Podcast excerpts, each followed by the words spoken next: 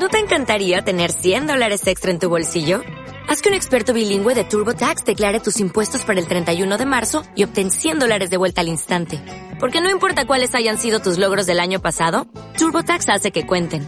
Obtén 100 dólares de vuelta y tus impuestos con 100% de precisión. Solo con Intuit TurboTax. Debes declarar para el 31 de marzo. Crédito solo aplicable al costo de la presentación federal con TurboTax Full Service. Oferta sujeta a cambios o cancelación en cualquier momento. Son las 8 de la mañana en Canarias. Caja 7 te ofrece los titulares del día. Dos fallecidos y 189 nuevos casos de coronavirus son los datos registrados en Canarias en las últimas horas. Gran Canaria continúa como la isla más afectada con 90 positivos. Le sigue Tenerife con 74, Lanzarote con 12, Fuerteventura con 11 y El Hierro añade dos nuevos casos de COVID-19. El archipiélago confirma además la detección de nueve casos de la variante brasileña del coronavirus en las islas. El jefe de epidemiología de salud pública del gobierno de Canarias, Amos García, advierte de que tenemos que estar acostumbrarnos a que vayan surgiendo más casos de esta y de otras cepas en el archipiélago. Que es la variante brasileña, de la cual se han detectado nueve, nueve cepas en nuestra tierra. No hay mucha información de ellas porque es un hallazgo microbiológico que, que han desarrollado en, en la península, en Madrid, en, en, el ministerio, los órganos dependientes del ministerio, y no hay mucha información sobre ellas. Pero desde luego, en un mundo globalizado, en un mundo en continuo movimiento, pues es lógico que las cepas de este microorganismo eh, sigan apareciendo en todos lados. Justo esta semana se cumple un año del primer confinamiento masivo de más de 900 personas en un hotel en el sur de Tenerife. 14 trabajadores estaban ese día en el hotel Costa de GH10 en el momento en el que se notificaba por parte de la autoridad judicial su cierre. Francisco Rodríguez era ayudante de bartender y estaba finalizando su turno cuando le dijeron que tenía que permanecer en el hotel sin saber hasta cuándo iba a durar el cierre. Francisco se encuentra ahora en paro y subsistiendo con las ayudas y califica la situación como difícil debido a la incertidumbre de la industria. Empezó el tema del confinamiento en España, terminé el contrato de trabajo, estuve en el paro, me volvieron a llamar cuando llegó la nueva normalidad, que se pudo abrir el hotel, se llenó enseguida, en seis días estaba lleno otra vez, volvimos a trabajar, pero un mes, porque empezó la incertidumbre de que, qué iba a ocurrir con los países emisores. Empezaron otra vez las restricciones de viaje y las reservas cayeron literalmente en picado en caída libre y sin paracaídas. Entonces, la situación ahora mismo en el sector turístico es esa.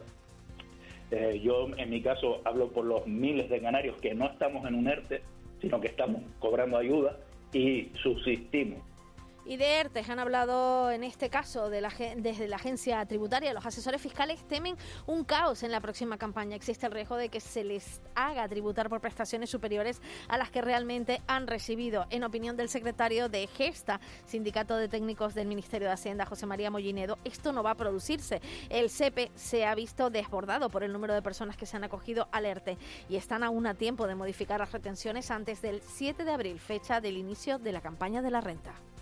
En nuestra opinión esto no se va a producir porque es verdad que puede haber personas que hayan eh, podido estar pendientes de la notificación del, del SEPE para, eh, para producir ese reintegro de esas cantidades que pagó de más, eh, teniendo en cuenta que la prioridad en aquellos momentos fue mm, agilizar la tramitación de los CERTES para que la mayoría de las personas pudieran recibir su prestación. Y hoy se celebrará un pleno extraordinario sobre la inmigración en el Ayuntamiento de La Laguna, donde ayer se recibió la visita de la directora general de Migraciones, quien ha manifestado que se están produciendo derivaciones a la península. Así lo acaba de confirmar en de la noche al día Luis Geray Gutiérrez, alcalde de La Laguna, que ha reiterado el rechazo de su municipio a la instalación de estos centros porque no cumplen con las condiciones mínimas y dignas para los migrantes que quieren continuar su viaje hacia la península. Nosotros no estamos eh, de acuerdo con la instalación de estos centros eh, en el municipio. Entendemos que hay otro modelo, un modelo más equitativo quizás, en donde se pueda trabajar de una manera más reducida con, con, estos eh, inmigrantes que, reitero, lo único que están haciendo es llegar a nuestro municipio, a nuestro municipio o en este caso a las islas porque es la situación en la que nos encontramos. Ellos quieren seguir para, para la Unión, para el continente europeo y eso es lo que nos trasladan. Por cierto, anoche llegaron al muelle del Gran Tarajal en Fuerteventura tres varones de origen magrebí en una embarcación que fue interceptada por salvamento marítimo. Tras ser valorados por el personal sanitario, presentan un buen estado de salud. de casa con la sonrisa puesta. ¿Quieres vivir la vida en plan fácil? Descubre un mundo de ventajas entrando en cajasiete.com barra en plan fácil y da el salto a Caja 7. Salta conmigo, digo salta. Salta conmigo. go. Y hacemos un alto en la prensa del archipiélago. En el periódico El Día, el titular es Pedro Martín, que apuesta por el gas pese al veto de Valbuena y la imagen de un cliente saliendo del H10 un año después del primer confinamiento. En Canarias 7, el calendario de Johnson dispara las reservas de los británicos para el vuelo. La imagen de portada es para la obra La Gran Depresión que se estrena en Fuerteventura y en sumario eh, Canarias ha detectado 159 casos de la variante británica. En el diario de avisos, Santa Cruz estrena en mayo la nueva imagen del puerto Ciudad y además el PSOE canario se pega un tiro en el pie para animar el ambiente político referido a la elección del sustituto del senador Pedro Ramos. En la provincia, Marlasca trata de bloquear el desvío de migrantes a la península y la imagen es la del rey Sánchez. Felipe reivindica el papel de su padre, el 23F. A nivel nacional, la imagen de toda la prensa se centra en los actos conmemorativos del 40 aniversario del 23F. Felipe VI elogia el papel de su padre, Juan Carlos I, al frente de esta fecha del 23F en el mundo. La erosión de la democracia pone en peligro las libertades, según palabras del rey Felipe VI, que reivindica el proyecto común frente al extremismo. Y en el ABC, el rey reivindica la fuerza de su padre ante los golpistas.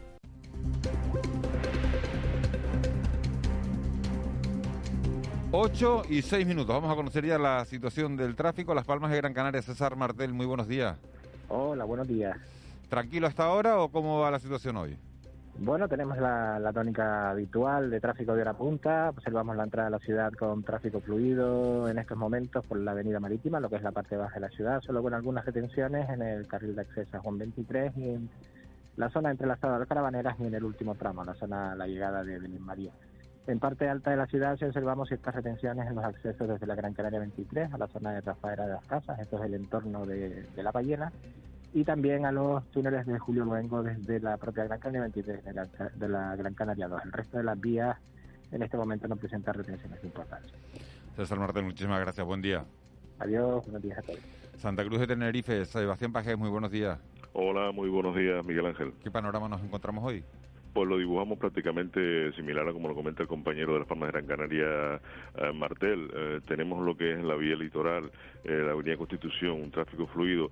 Si bien es verdad que el carril que entra a la zona portuaria está cargado de vehículos de tercera categoría, luego tenemos lo que es el viaducto que es la entrada de la TF1 y TF5 con tráfico bastante fluido, sí cabe destacar la retención que hay ahora mismo, lo que es en Manuel Hermoso, que sus cuatro carriles eh, sí presentan en ciclo fase roja una retención algo considerable, pero que en minutos seguramente ya se, se quedará con un tráfico bastante fluido. Bélgica y, y la Salle, la avenida Salle también están con tráfico bastante, bastante fluido hasta ahora.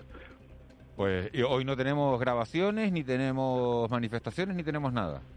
Sí tenemos eh, eh, los compañeros en prácticas, lo tenemos en otra ah, ubicación diferente. ¿A dónde los tienes hoy? Hoy, están en Viera y Clavijo con Ramblas, lo que es la estatua. Hay que tener hoy un poco más de pericia los compañeros porque no ha sido un poco nivel de dificultad en el sentido que aquí ya no solo el tráfico en sí, sino el tráfico también de peatones porque esta estatua es la que está rodeada por varios colegios, con lo cual ahora la entrada y salida de, de, los estudiantes, de los chicos, pues hay que tener un poquitito más de, cuidado a la hora de, realizar el trabajo. Y luego lo tenemos también en Doctor José Naveira con, con Rambla, lo que es el Hotel Mensei. Ahí también esa zona lo tenemos hoy todo el día, los compañeros haciendo haciendo, haciendo práctica. O sea, que si ven mucha policía por ahí, que no se asusten, que no pasa nada, que son eh, policías municipales en práctica. Sí, en formación, que bueno, lo están eh, de, la, de, la, de la Academia Canaria de Seguridad, que lo que hacen ya llevarlos a práctica, están ya en su último en su último recorrido para ya ser policía policías locales en, en cada municipio. Muchísimas gracias, Sebastián Paje, por toda la información. Muy buenos días. Buenos días. Vamos a, conocer la previsión del tiempo. 8 y 9, Vicky Palma, jefa de meteorología de Radio y Televisión Canaria. ¿Cómo estás? Buenos días de nuevo, Miguel Ángel. ¿Cómo estás tú y cómo está el tiempo, sobre todo? Yo cansada, pero eso es normal. y el tiempo, el tiempo, no, el tiempo va soplando, ¿no? El Empieza tiempo- a soplar el viento. El tiempo está un poquito más nuboso que ayer, al menos en las islas occidentales, ya se nota los cambios que vienen en camino. Y bueno, otro de los elementos importantes hoy va a ser precisamente el viento. Eh, el alisio, irá ganando intensidad a medida que avance el día y hasta noche podríamos tener rachas eh, perfectamente superando los 80 kilómetros por hora en puntos de la isla de La Palma, principalmente los municipios de Fuencaliente, de Garafía, El Paso, Los Llanos y Tazacortes, donde se va- van a registrarse las rachas más importantes. También tendremos rachas fuertes en El Hierro, en La Gomera, en el extremo noroeste de la isla de Tenerife, afectando principalmente a Santiago del Teide y Buenavista del Norte. Se notarán rachas fuertes en el sureste y noroeste de la isla de Gran Canaria, hoy no tan intensas como las que se van a registrar en la jornada de mañana, incluso ya mañana por la noche pues podrían superar las rachas los 70 kilómetros por hora en las cumbres de la isla y también en las zonas habituales donde se acelera el alisio. Y bueno, de momento iremos, ah, irá aumentando la nubosidad también, principalmente en las islas de mayor relieve, y hoy volverán las nubes para quedarse. Y esta noche recibiremos la visita de los restos de un frente frío. Pueden dejar algo de precipitación en el norte de La Palma antes de que llegue medianoche y esas lluvias de carácter débil y disperso se extenderán en la madrugada del jueves pues por prácticamente las islas de mayor relieve y puede que llegue algo a lo largo del día de lluvia a Lanzarote y Fuerteventura, pero no será mañana nada importante. Temperaturas hoy sin cambios, algunas máximas en costas del sur pues puntualmente rondando los 25 grados y mal estado del mar en las costas abiertas al norte y al oeste de las islas y se notará también un aumento del oleaje en las costas de la vertiente sureste por el aumento del viento. Gracias, Vicky. Feliz día. Igualmente, buenos días. De la noche al día, Canarias Radio. En Cristalam tenemos la solución definitiva para el exceso de calor en edificaciones. Nuestras láminas de control solar 3M para cristal con una reducción térmica de más de un 80% y libres de mantenimiento son eficiencia energética en estado puro, sin obras, sin cambiar los vidrios, en exclusiva en Canarias, solo en Cristalam. Visítanos en cristalam.com. El pulso a la economía de Canarias se toma en los foros Caja 7, un espacio de diálogo y debate que recorre cada mes una de las ocho islas del archipiélago. Este jueves a las 5 de la tarde, desde la Casa Salazar de Santa Cruz de la Palma, el presidente del Cabildo Palmero, Mariano Hernández Zapata, se sienta en el foro Caja 7. Canarias Radio. Contamos la vida. De la noche al día, Canarias Radio. El desayuno.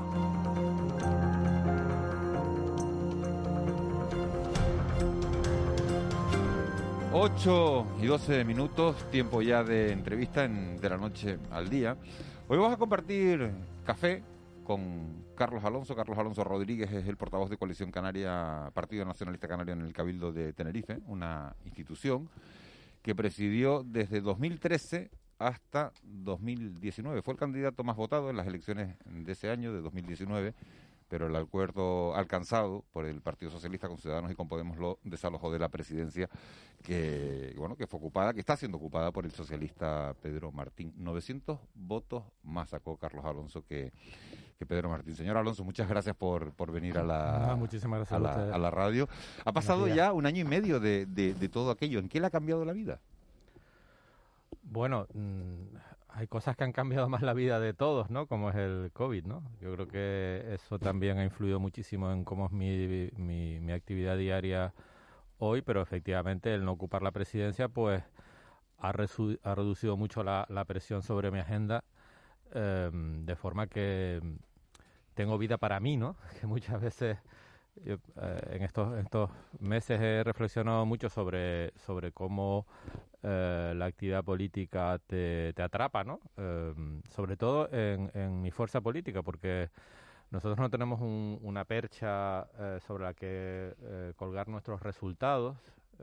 Quiero decir que no tenemos una marca nacional, un prime time en la tele pública o en las teles nacionales que impulse eh, nuestro nivel de conocimiento y nuestro nivel de conocimiento se hace pico y pala todos los días, a todas horas, incluyendo fines de semana, desde luego, pues estando con la gente, ¿no? Es la manera de hacer eh, política que además es la que me gusta, ¿no?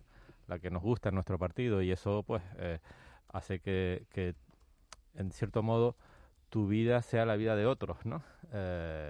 Vivas más por los deseos, anhelos, em, y, y, problemas de otros que realmente por los tuyos, ¿no? Por, por los de tu familia, por los de tu, tu actividad profesional o, o tus deseos, tu... entonces al final, bueno, te embarcas en esto casi sin querer, eh, porque yo no creo que nadie en política cuando se mete lo hace diciendo, pues yo voy a ser un día presidente del Cabildo, ¿no? Te metes y, bueno, terminas eh, teniendo una serie de resultados, de objetivos, y, al final terminas viviendo un poco la vida de otros, ¿no? La vida de, de, mucha gente y no realmente tu propia vida. ¿Vive usted mejor o vive usted peor? Ahora vivo con más calidad de vida. Más calidad de vida ahora. Sí, desde luego. ¿En qué ha cambiado la, la pandemia, señor Alonso, eh, la manera de, de, funcionar del Cabildo de Tenerife? Bueno, mm, básicamente el, el, hay, hay, una cuestión, digamos, puramente administrativa, como a todos nos toca eh, eh, trabajar, eh, digamos, en casa, trabajar a distancia. eso cambia hábitos, patrones, forma de relacionarse entre los trabajadores y sobre todo con los ciudadanos, ¿no? el Cabildo Mm, como muchas otras entidades, eh, se ha convertido más en un cabildo fortaleza que un cabildo abierto, ¿no? Como consecuencia de la pandemia, no, no es otra circunstancia que esa, ¿no? Y, y, la forma de trabajar entre los propios trabajadores, los funcionarios, el personal laboral, pues es más eh, a distancia y por tanto mm, eh, se comparten menos ideas, menos, menos, menos procesos, ¿no? Yo creo que eso sí se nota claramente, ¿no? Y después ya en el terreno político, pues permíteme deslizar la primera crítica y es que eh, el Cabildo se ha ausentado de, los problemas de la isla. Eh, en, el mandato en que yo ejercí la presidencia, eh, yo tenía una máxima y es que si hay un, si el problema, si Tenerife tiene un problema, ese problema también es del Cabildo de Tenerife, porque el Cabildo del gobierno de la isla y más allá de sus competencias tiene un peso eh, político, eh, económico y social que hace que el Cabildo tiene que estar en la solución de ese problema. Y de alguna manera el Cabildo se ha convertido en el gran ausente de esta crisis para la isla. ¿no? Y eso es malo para el Cabildo porque la gente ya... ¿Habla, usted con el, con el presidente, con Pedro Martín? Lo digo porque eh, estamos viviendo una situación inédita, una situación que no se había vivido antes, nunca que nadie podía imaginar que pudiéramos llegar a vivir, y usted ha presidido la institución durante seis años. A mí, a mí me gustaría... O cuando a uno lo, desalojan, le iba a preguntar, eh, concluir la pregunta, eh, por una moción de censura, esa rivalidad hace que no se hablen, que no que, que no que no le pidan consejo ni que usted tenga ganas de darlo. A mí me gustaría ¿Cómo es esa, relación? No, yo eh, a mí me gustaría que la, la, relación fuera más cordial, de verdad, sinceramente, que el presidente eh, como tú dices, no solo conmigo, sino con otros expresidentes del Cabildo eh, pues tuvieron una, una relación de, de, de pedir consejo, de llamar, de, de compartir ideas, propuestas, pero no es así, ¿no? Eh, yo tengo que decir que son más las iniciativas que nosotros hacemos formalmente y, e informalmente para, eh, buscar acuerdos, consensos, que las que vienen del grupo de gobierno. Y creo que eso es responsabilidad del grupo de gobierno. El grupo de gobierno en esta situación creo que tiene que buscar acuerdos. Yo lo dije, en, en esta situación yo hubiera buscado un gobierno de concentración. Lo dije hace unos meses incorporando a todas las fuerzas políticas porque es gente válida en todos los, en todos los partidos. Incluso yo me hubiera puesto de, perfil, de lado, como quieras decirlo, en, una posición completamente subordinada. Pero yo lo decía, mira, mejor persona para dinamizar el comercio que Efraín Medina no hay, creo, en el Cabildo, sinceramente. Pues hubiera sido un activo para ese gobierno. O en materia de servicios sociales, Juana María Reyes, que hizo una enorme labor en, en los últimos cuatro años. O en turismo, eh, alguien como Diana Mora, que es directora de un departamento de Incoming aquí en Tenerife, que es consejera del Cabildo. En su momento también el propio Alberto, que dejó la, ya, ya dejó la política, pero que Alberto podía, haber sido, podía haber sido un activo, un activo muy importante eh, para como eso mm, de otras fuerzas políticas, ¿no? Del propio Partido Popular. Que, que, que, también tiene activos eh, importantes con mucha experiencia, como Jagueda, eh, consejera del Cabildo, o, o Zaida, quiero decir que en estos momentos... Que hay, que hay gente que, hay, que, puede aportar. ¿Cuáles son, le iba a preguntar, eh, señor Alonso, los principales problemas de, Tenerife en estos momentos, los principales problemas de la isla? ¿Son los mismos que tenía usted? El más visible es el, de, el del tráfico, el de, el de, las colas de la, de la problema, No, el principal problema, Miguel, es el hambre ¿eh? y el paro. Ese es el principal problema. y que tenemos el motor de la isla, el que hacía funcionar y que tuviéramos los problemas de tráfico parados. Lleva un año prácticamente, hoy, hoy o ayer se cumple el, el año de la cuarentena del H10. Hoy justo, sí. Efectivamente. Eh, y dentro de 10 días o 15 se cumple el, el aniversario del primer confinamiento y llevamos un año con el sector parado, el sector turístico, que es el motor de nuestra isla. Entonces, y eso genera hambre. Y ese es el principal problema que tenemos que cubrir. ¿Y cómo se soluciona el hambre? Pues mira, por un lado, eh, eh, por parte del propio Cabildo, haciendo más ágiles muchas de las decisiones que toma. El Cabildo dejó de ejecutar el año pasado 170 millones de euros. 170 millones de euros dan para mucho. ¿eh? Dan para mucho. Em, en segundo lugar, eh, mm, creo que nosotros hemos tenido algunas ventanas de oportunidad el año pasado en materia, por ejemplo, turística que no supimos aprovechar porque estuvimos discutiendo durante meses si test sí, si test no, qué manera de control. Aquí tuvimos un parón en marzo como consecuencia del COVID que lo tuvo todo eh, el mundo, pero hay mucha gente que después empezó a funcionar porque hicieron control a la entrada y no han tenido segundo parones.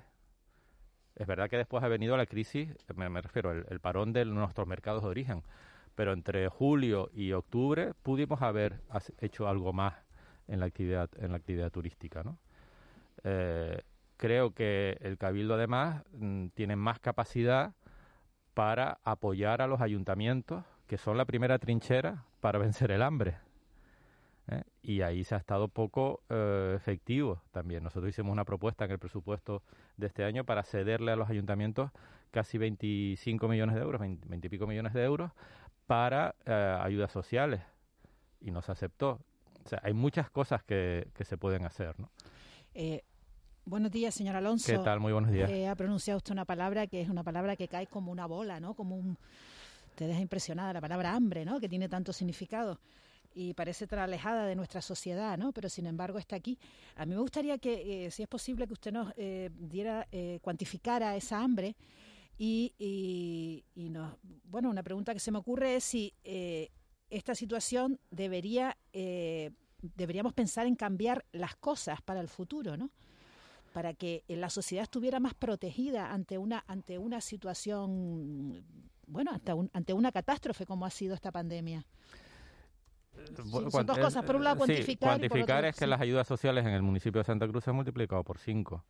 O que hay municipios que eran eh, eh, potencia en el desarrollo eh, de la actividad económica, como puede ser, por ejemplo, Granadilla o, o Adeje, que han multiplicado por tres o cuatro su nivel de paro. esa es, esas son las cifras que por otro lado eh, también salen en los informes eh, que recientemente ha presentado Caritas eh, respecto al incremento sustancial de casi 10 puntos del nivel de fragilidad, de, pobreza extrema que tenemos en Canarias, ¿no? Mm, y esa es la esa es la realidad que tenemos, ¿no? ¿Cómo articularla? bueno, lo dicho, ¿no? Creo que tenemos que tener un tejido de, de, de sostén más importante creo que las entidades sociales, igual que en la crisis pasada, jugaron un papel que fueron más allá de lo que las administraciones podían ir, porque tienen más flexibilidad, más capacidad, tienen que jugar un papel más, más fuerte en, este momento, ¿no? junto a los ayuntamientos. A mí me parece que esa es la, infantería básica para luchar contra esta, contra esta eh, pandemia eh, económica. La pandemia eh, eh, sanitaria sabemos cómo se está haciendo, ¿no? Tenemos mucho retraso también en, la, en la campaña de vacunación, no, no porque el Servicio Canario de Salud lo esté haciendo mal, sino porque no llegan vacunas, ¿no? y, y, esa es la situación de la pandemia, em, digamos, sanitaria, pero la pandemia económica y social que tenemos, tenemos que activar un ejército que luche contra esa situación. Y eso pasa por, por, por sobre todo atacar eh, la, eh, digamos, la, la gran, eh, digamos, situación, el gran perjuicio que se está generando en, en, en, el ámbito de, de, de, las necesidades básicas. Y ahí creo que ayuntamientos y entidades sociales son instrumentos básicos. Señor Alonso, buenos días. usted es un defensor de los gobiernos de concentración. Lo cierto es que su partido en muchos casos no le hace, ¿no? porque cuando ha podido lo que ha hecho ha sido presentar una moción de censura, como por ejemplo Santa Cruz de Tenerife. Ahora en el Cabildo de Fuerteventura se anuncia, si se pudiera en el Cabildo de Hierro también. Así que esto de los, de los, de los gobiernos de concentración que usted sugiere, bueno, pues, pues se queda ahí de momento. Sí, pero... No, no, mm, dice, vamos a hacer un gobierno de concentración con los mejores de cada partido, los mejores gestores, Pues, los mejores pero- nombres. pero lo- lo se quitan los que están y se pone... Lo a- diría Juanma, a mí me parece que en esta situación eh, todos debemos de sumar y, y- y participar.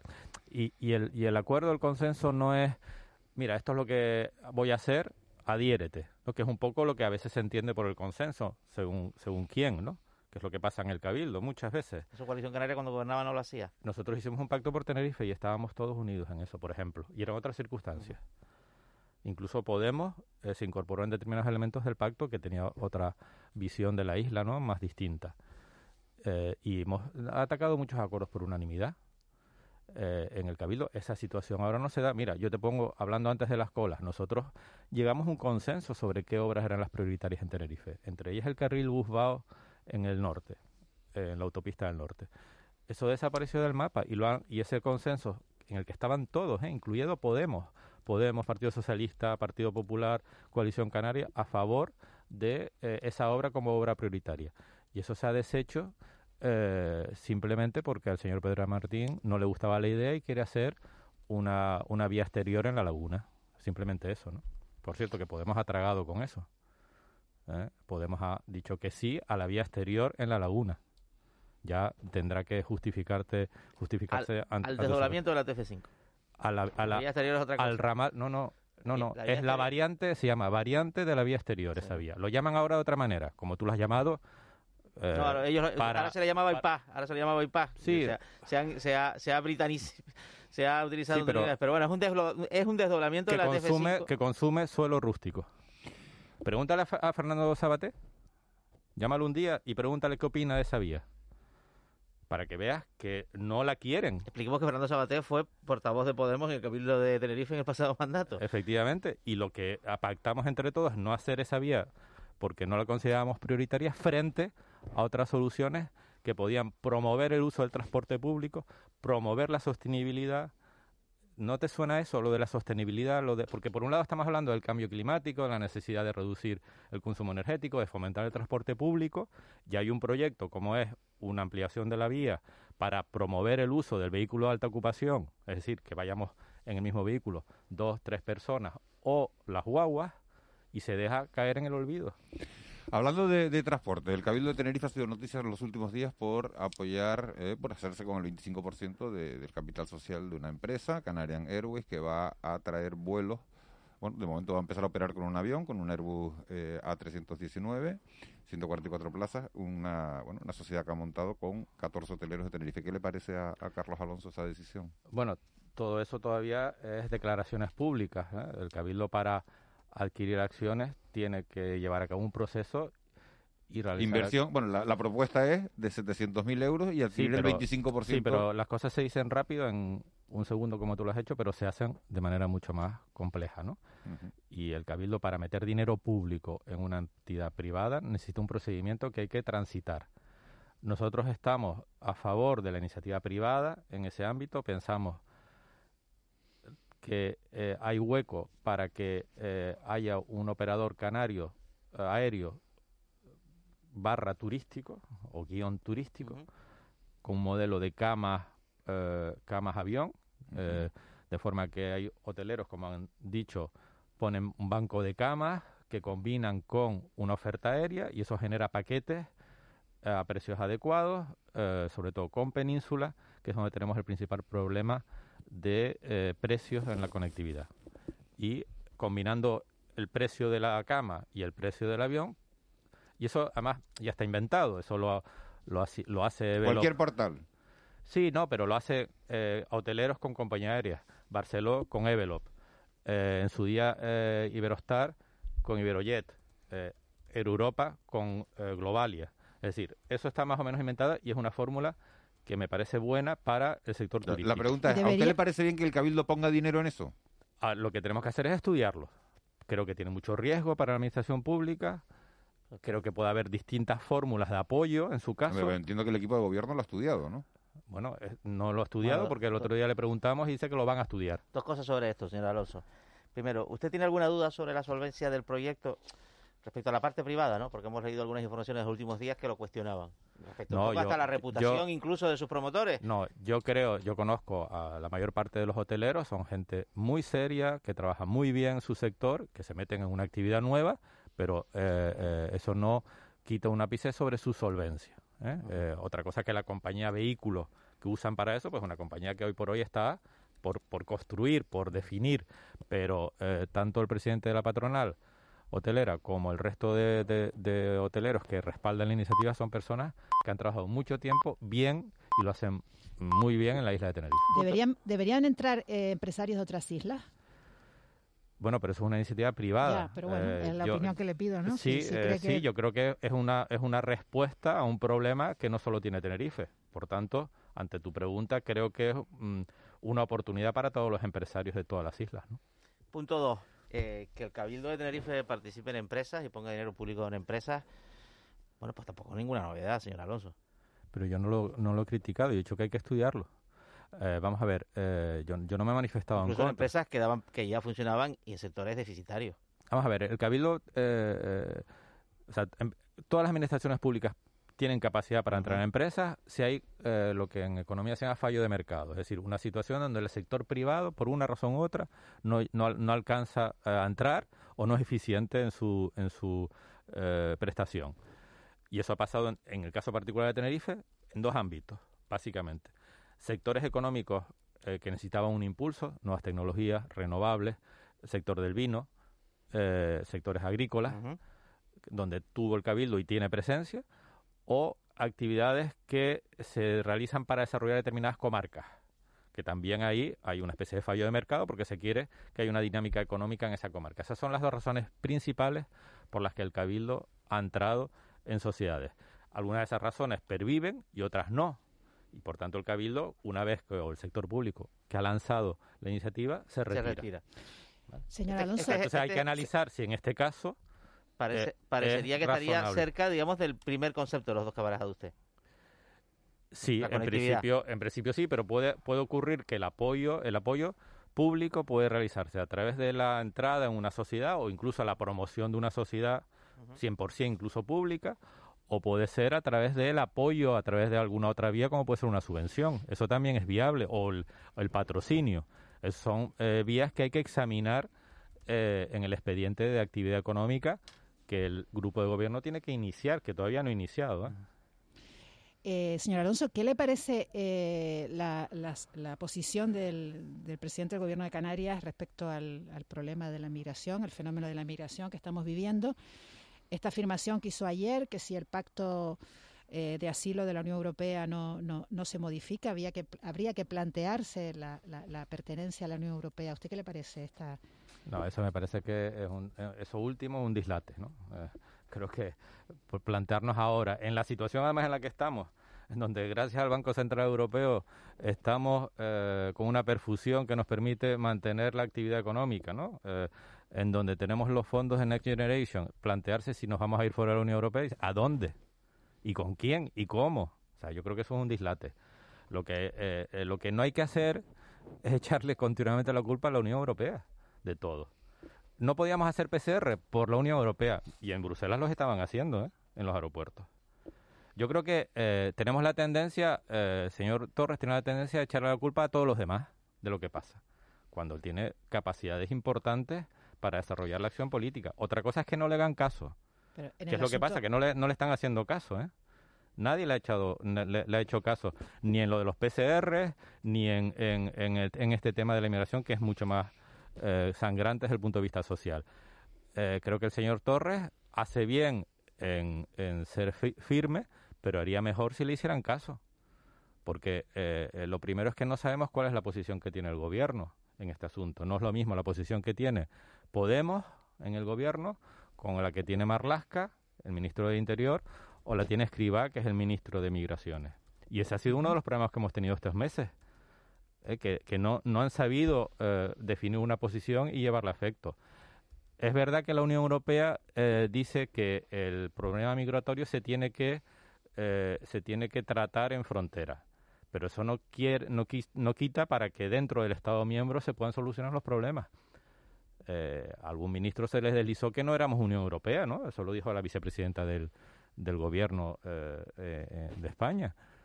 Yo creo que a Canarias aquí se le tiene que apoyar, se le tiene que ayudar, no generando centros de retención masivos que además generan muchos problemas con la población, muchos problemas con la población, sino que eso se produzca un tránsito de forma que esa, ese, ese efecto tampón no lo asuma solo Canarias, porque si no vamos a la situación de Lesbos, a la situación de otros problemas que hemos tenido en otros territorios. Y aquí somos una región que cuando tengamos ya la posibilidad de arrancar turísticamente, vamos a tener que eh, eh, impulsar y esto no puede convertirse en un, centro de, de, de, retención eh, o una cárcel, como ha dicho personas tan, tan significadas a la izquierda como el presidente del Cabildo de Gran Canaria. Yo creo que el señor Torres tiene que ser más firme, pero sobre todo tiene que hacer que le hagan caso.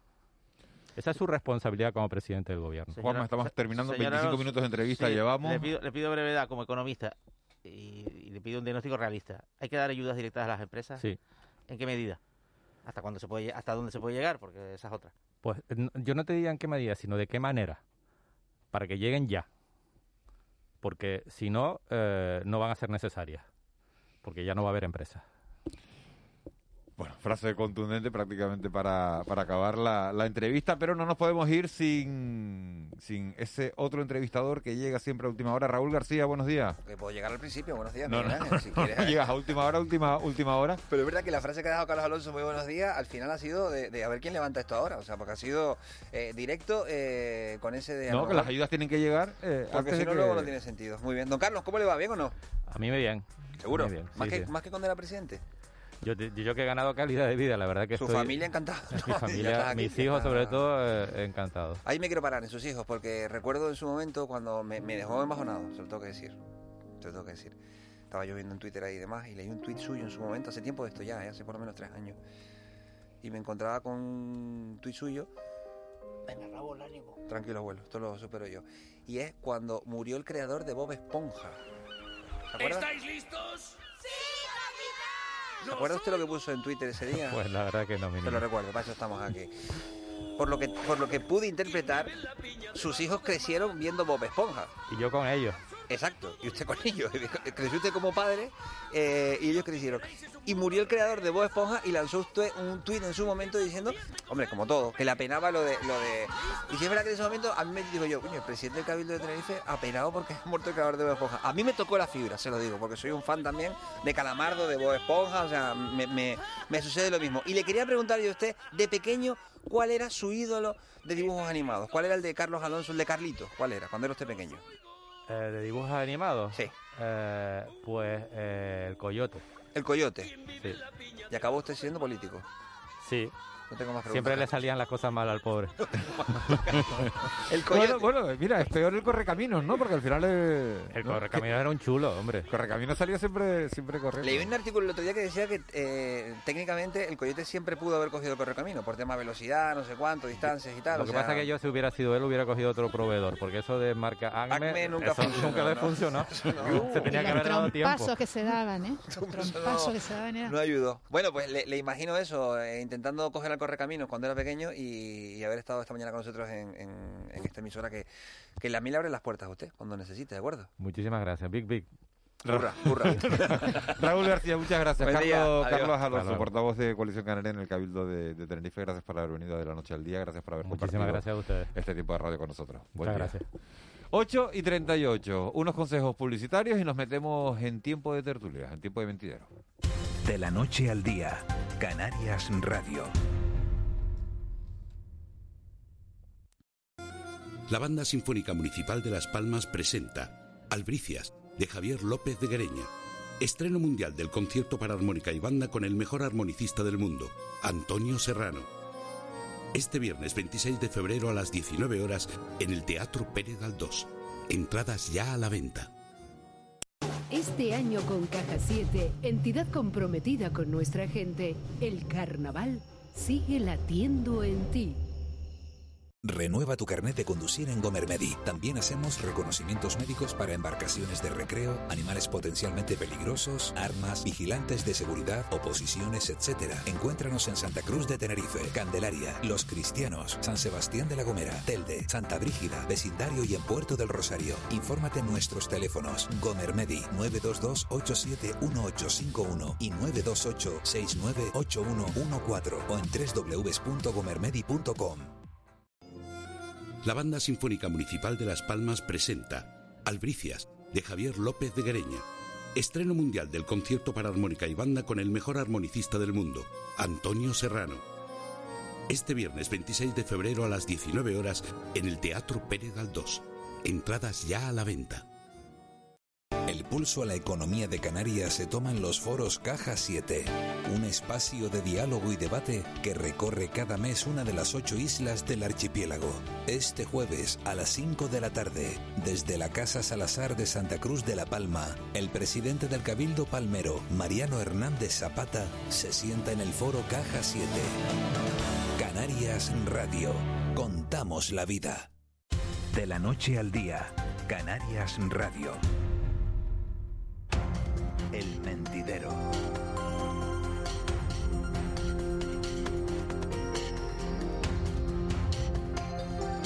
8 y 40, 9 menos 20, tiempo de mentidero. Siguen con nosotros Ángeles Arencibe y Juan Betancourt. Y se incorporan Saro Prieto. Saro, muy buenos días. Hola, buenos días. De la agencia F, esa, esa agencia que, que- que nos alimenta a todos, ¿no? De, de- de- de noticias. Sobre todo los que trabajamos allí nos alimentan. Buenos días, Saro. Recuerdo que una vez estaba con un amigo que no estaba muy ducho en esto de los medios y dije, no, periodismo y tal. Me dice, sí, hay un tal F que escribe mucho en el periódico. Tal cual, esto es literal. ¿eh? Sí, sí, sí. sí. Tenemos es que- miles de digo, anécdotas Pues sí, que, pues sí que escribe, ¿eh? Manu Ribeiro, Lanzarote, buenos días. Muy buenos días. Ahora, Lanzarote o Fuerteventura, Lanzarote, ¿no? Hoy, hoy Lanzarote, mañana Fuerteventura. Hoy, Lanza- hoy. Lanzarote, hoy Lanzarote, mañana Fuerteventura. ¿Nos vamos de la Unión Europea? Les pregunto, ¿o no nos vamos? Presidente del Gobierno dice ayer que si nos siguen tomando el tema, el pelo con el tema de, de la migración, que hasta aquí hemos llegado y que nos vamos. Bueno, ¿No? Él lo dijo en el Parlamento ayer, ¿no? sí, pero bueno, Pero es una calentura, Saro. yo creo que sí, como nos vamos a ir. Eso es ¿A imposible. dónde, Lo que a dónde- a dónde vamos a ir, no? ¿A dónde, dónde vamos? a? ¿A dónde vamos a ir? ¿A dónde nosotros? vamos? Hombre, lo que sí es cierto, lo que sí es cierto es que mm, está pasando lo que ha pasado en otras crisis migratorias, que, que no hay una política común en la Unión Europea. No, sí la hay, Saro. El, el- el problema es que sí la hay. Eh, que sí la hay, habrá, o sea- pero, pero, pero para qué- ¿en ¿dónde está, eh, Claro. Juanma? O ¿Dónde sea, no nos gusta. ¿Eh? Es curioso, hay una, hay una cosa que a mí me llama mucho la atención sobre este asunto, muy rápido. O sea, Pero ¿cómo la no primera gusta? persona que ha hablado de incorporar, digamos, vamos a decir, un anexo canario o de contemplar la especificidad canaria en el Pacto Europeo de Inmigración y Asilo, curiosamente no ha sido un canario, ha sido José Ramón Bauzá, eurodiputado de Ciudadanos y expresidente de Baleares por el PP. Me llamó mucho la atención y creo que algún político canario luego ha recogido el testigo. Y a lo mejor esa es la línea por la que debemos trabajar. Sí, Claro, pero, ¿qué es que- consiste, pero ¿qué consiste la política eu- europea, la política migratoria? ¿En negar las derivaciones? Sí, Eh, en eso, justamente en eso. eh, Básicamente quedarnos de frontera. Sí, que, la- que los que los que entran por una región frontera se quedan en esa región se frontera. quedan efectivamente. Pero yo creo que Canarias hace bien en, en, en- en- Negarse, en- ¿no? en negarse, efectivamente, ¿no? Esperamos que la doctrina... La doc- Entre otras cosas porque los que vienen no quieren quedarse aquí. Sí, pero la Unión Europea no quiere que entren ilegalmente. Que la, que la Unión Europea no quiere que entren ilegalmente. Y eso no va a cambiar. Eso lo van a mantener. Pero lo que hay que hacer es dar opciones. Dar opciones para que se pueda entrar de manera legal. Claro. Esa es la cuestión. ¿no? Y combinar, combinar toda la, serie de, de- de cuestiones de las que estamos constantemente hablando, ¿no? Devoluciones, eh, derivaciones y después abrir, yo creo que abrir vías, hay varias personas eh, que saben de este asunto, lo- lo dicen de forma periódica, ¿no? Hay que abrir, eh, creo que el, el magistrado Arcadio Díaz Tejeras eh, lo le- habla de corredores eh, humanos, ¿no? O, corredores Humanitarios. ¿eh? Humanitarios, exacto. ¿Sabe lo que Corredores humanitarios que permitan, pues eso, entrar de una forma legal y sobre todo no solo legal, sino de una forma que no suponga eh, jugarte la vida de esa forma tan, Bueno, tan, tan extraordinaria claro, como si es meterte en una patera, Si ¿no? tú permites la derivación, si tú fomentas la derivación de las personas que llegan en patera, otros tendrán el estímulo de coger la patera. Claro, Y esta es la sí. doctrina Marlaska que por cierto comparte hasta Vox y que tiene su lógica también. Pero, pues, ¿por qué en vez de fomentar la derivación con lo que estás permitiendo un primer paso de, de- de un tránsito eh, que es trágico, no solamente porque cruzas el mar y es una de, los, eh, de las rutas más peligrosas, sino también porque muchos de ellos arrastran eh, de, una, de una emigración eh, por el continente africano que sortean un montón de Sí. peligros y un montón de situaciones también terribles, ¿no? ¿Por qué si eh, la derivación finalmente va a terminar en lo que va a terminar en que estas personas lleguen al continente, consigan eh, tener permisos, consigan trabajar y consigan prosperar? ¿Por qué no recortamos los pasos? Cortamos el paso ese de, de- de- de la tragedia, Pero ¿no? eso no El de- depende solo de la Unión Europea, porque Ya, claro, si tú ya, estás pero- en Burkina ya, ya, no, Faso no, y quieres ir a la Unión hablando- Europea y en el gobierno de Burkina Faso no te lo facilita tampoco, porque Juanma, se ya sé que no es fácil. Lo que, lo que digo es que me parece eh, una incongruencia que una vez que se han jugado la vida, han llegado aquí eh, de la manera que llegan, eh, entonces se les permite la derivación o, o se les permita porque no es que no puedes pararlos de, de manera indefinida, ¿no? Puedes pa- convertir esto en una cárcel indefinidamente. Mira, Manu está, Lanza- mira, Manu está en Lanzarote donde llegan las pateras. Y ayer Sí. Marlaska se, ja- se jactó, vamos, esto, lo- esto es un poco subjetivo por mi parte, pero sí celebró que gracias a la política esta dura que, impli- que implanta su, su ministerio, eh, ya- ya ahora llegan menos pateras. Bueno, eso es, rela- eso es relativo. Ayer ya llegó otra, en ¿no? enero- En enero, cualquier momento ejemplo, aumenta el... En, ene- en enero, por ejemplo, se batió récord en, la isla de Fuerteventura en llegada de, personas migrantes.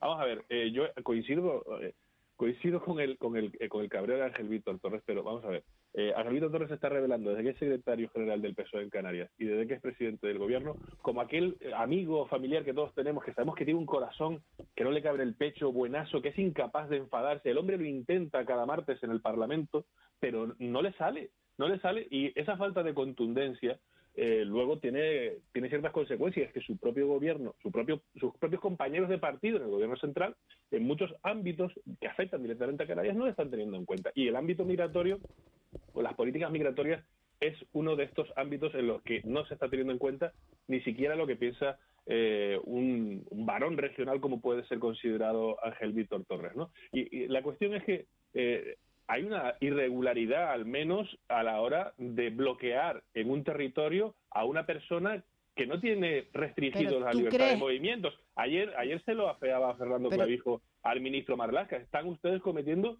o están reteniendo ustedes en Canarias, en una comunidad autónoma, de forma ilegal a una serie de, de personas. Pero ¿tú crees claro, que eso se porque, produce- eso se- Canarias, Canarias que, Canarias eh, que, a ver, no quiero tampoco alentar eh, con este comentario eh, posturas extremas, pero Canarias es menos, co- eh, no forma parte del Estado, es decir, cuando un, eh, por ejemplo, un chico, eh, un chico marroquí que está en Gran Canaria y se puede mover sin ningún problema a Fuerteventura, porque ha pasado, en cambio no se puede mover con la misma libertad a Cádiz, no puede coger el mismo barco, el mismo naviera armas de Gran Canaria a Fuerteventura, no lo puede coger a Cádiz. Bueno, much- muchos, muchos han ido saliendo, ¿eh?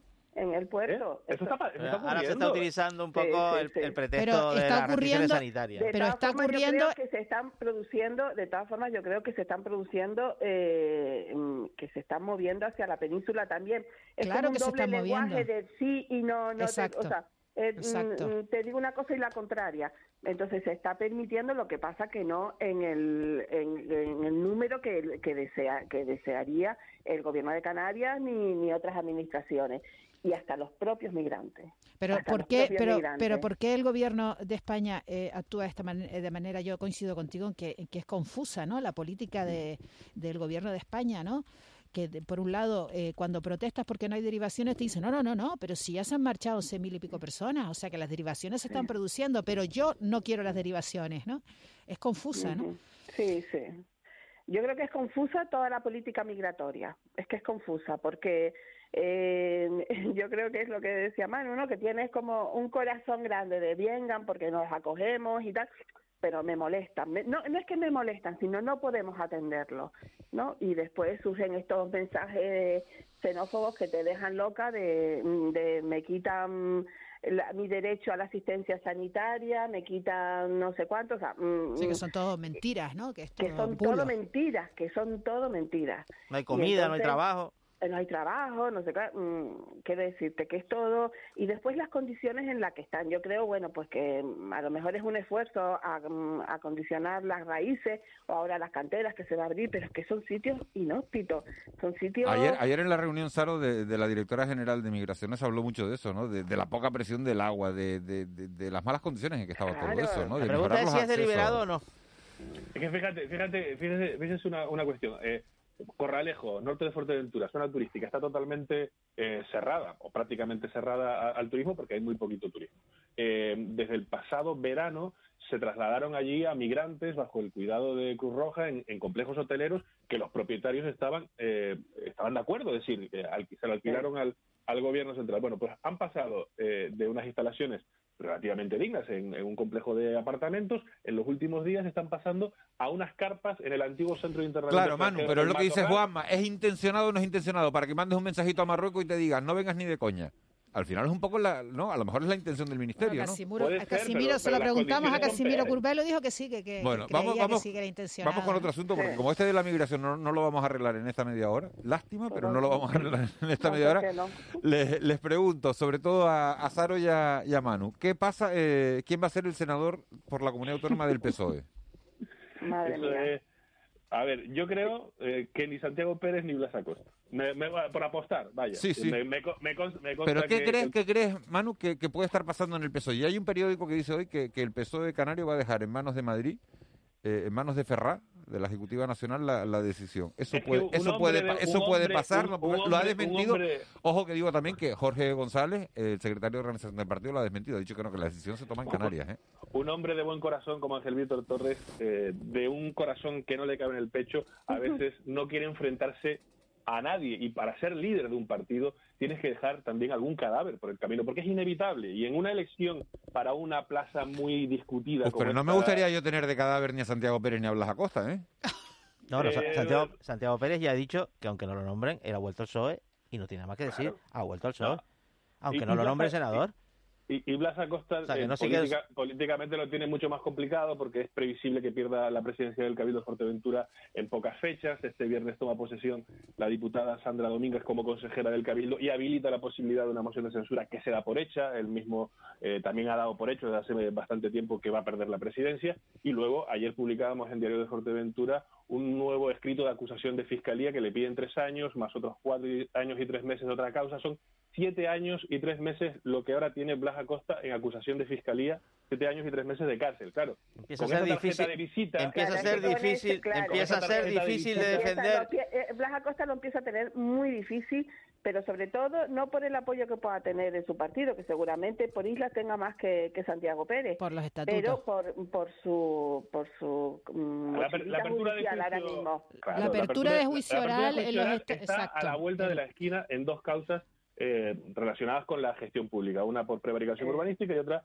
por la mala gestión de una de una empresa pública del Ayuntamiento de Pájara cuando él era concejal de urbanismo. Claro, con esa tarjeta de visita es que imagínate un partido que también en sus estatutos desde hace años ha establecido un código ético riguroso, vamos, es un pro- deja de ser un problema eh, Blas Acosta para Ángel Víctor Torres y pasa a ser un problema para Pedro Sánchez, porque vamos a ver, un senador de un partido como el PSOE que va con eh, esas acusaciones del Ministerio Fiscal eh, es portada en el mundo en el ABC. en Claro, de efectivamente. Madrid, Y Santiago. Pérez, te puede, Santiago Pérez le puede gustar más o menos a los de Gran Canaria, a los de Fuerteventura, a los de Lanzarote, pero no tiene, ahora mismo, no tiene ninguna mm, No, no. eh, ningún asunto judicial pendiente. Cualquier paralelismo en ese sentido eh, es absurdo. Eh, Eso está es claro. absurdo. Otra cosa es que lo vean como, bueno, pues este se fue, vuelve. Ahora vuelve, nos dio leña cuando eso, estuvo fuera. Efectivamente, efectivamente, las suspicacias que pueden surgir en el partido. Pero en cuanto a, a historias judiciales, Santiago no tiene ninguna.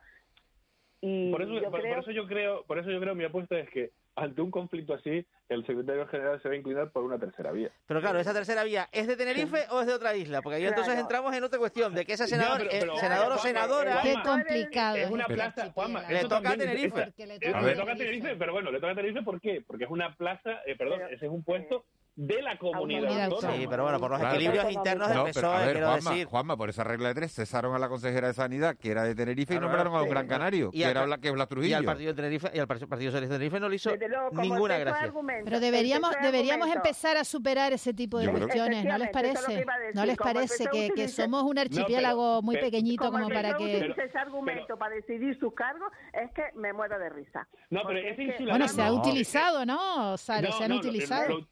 Lo, ha utilizado y lo utiliza. Y lo gracioso es que un partido de la vida de los partidos.